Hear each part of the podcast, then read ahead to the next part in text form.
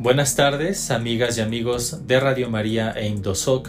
Les damos la bienvenida a esta nueva cápsula de pensamiento social cristiano.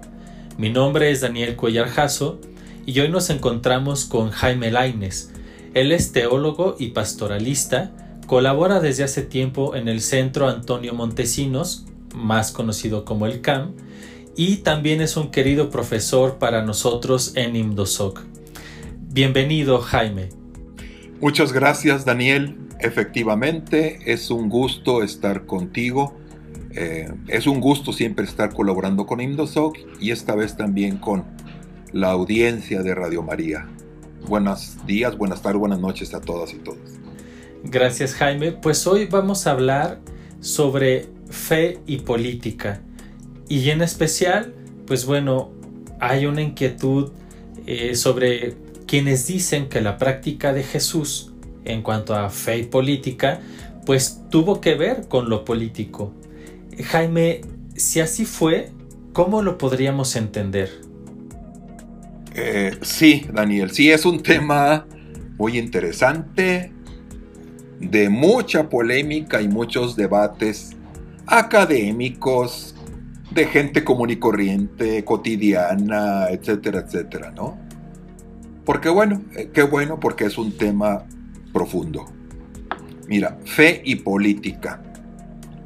Eh, y bueno, vámonos a, la experiencia del Evangelio de Jesús, porque es la que nos ilumina y nos inspira, ¿no? Mira, eh, en tiempo de Jesús, eh, no es como en la edad moderna actual, el tiempo actual en donde lo político y las demás esferas de la fe y lo religioso estaban claramente diferenciadas o separadas. Eh, las sociedades en tiempo de Jesús era un, eh, se considera todo como un todo, todo integral, ¿no? Todo sucedía enmarcado en lo religioso, todo sucedía enmarcado en lo, voy a decir así, lo divino, y entonces todo tenía que ver con todo. En ese sentido Jesús nunca habló de política. O sea, que él, que él hubiera pensado y dicho, a ver, voy a hablar esto de lo político porque es importante. Pero su práctica, sus palabras y su práctica tuvieron un impacto en la sociedad de su tiempo, en la comunidad de su tiempo, y en esa comunidad había relaciones de autoridades, de poder, de quién ejercía el poder y cómo lo ejerce, etc. Sus palabras impactaron en eso.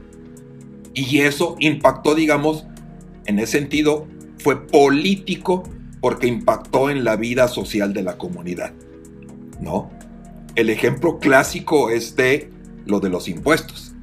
Jesús como judío sabía que sus, sus paisanos, sus, sus connacionales, eh, sufrían mucho porque vivían pagando impuestos al templo, al rey Herodes y sobre todo al imperio, al César. Entonces había una gran pobreza y una gran dificultad para sobrevivir la gente por la cuestión de los impuestos. Ahora, Jesús nunca dijo no paguen impuestos, pero tampoco dijo sí páguenlos pero se ve en las narraciones del Evangelio que a él le preocupa esa situación. Y ese famoso de denle al César lo que es del César y a Dios lo que es de Dios, el significado profundo es, a ver, ustedes autoridades de aquí aceptan el dominio y, hacen hasta connivencia eh, eh, y, y acuerdos con el César, pues entonces denle al César su cochino dinero, pero ustedes traten de vivir lo más posible por la justicia de la gente. No sé si me explico. En ese sentido fue algo político. Cuando Jesús le dice a los, a los sacerdotes, autoridades del templo, que están cometiendo injusticias y que a los fariseos ponen cargas a, la gente que ellos no llevan, etc. Son expresiones que tienen que ver con la vida cotidiana, pero de la ciudad, de los ciudadanos. Entonces impactan en la vida de la gente e impactan en la autoridad y el poder. En ese sentido, la acción de Jesús sí fue política, aunque él no se lo propuso así. Él se propuso el bien de la gente e impactó en las estructuras sociales y políticas de su tiempo. No sé si me explico. Sí, entonces estas acciones de Jesús que tienen que ver directamente con el Evangelio, eh, tenían un impacto en las esferas de poder, pero no estaban dirigidas a hacer una política como hoy entendemos, sino más bien a un ejercicio del bien común que viene de, esta nueva noticia de, Dios. Así es, ándale. Si, el, mensaje clave y principal de Jesús es saber, Dios es Abba, Padre, Madre diríamos hoy, ¿no? Es nuestro Padre común. Entonces todos ustedes y todos nosotros somos hermanos y hermanas. Y nadie puede ejercer el poder por encima de otro sin afectarlo. Ya, ese mensaje es súper político. Aunque nos diga Jesús, mira, este es un mensaje político, ¿no? Pero al decir todos somos hermanos y hermanas, eso le está quitando de que unos son más importantes que otros. Y eso al poder le hace ruido, ¿no? Porque algunos decían, no, no, no, no, aquí hay niveles. Uno más importante es el César y luego los sacerdotes, y luego los escribas, y luego la chusma común. No, Jesús decía, no, todos somos iguales y todos tenemos los mismos derechos y dignidad, aunque Jesús no usara la palabra derechos. En ese sentido, pues es político el mensaje de Jesús.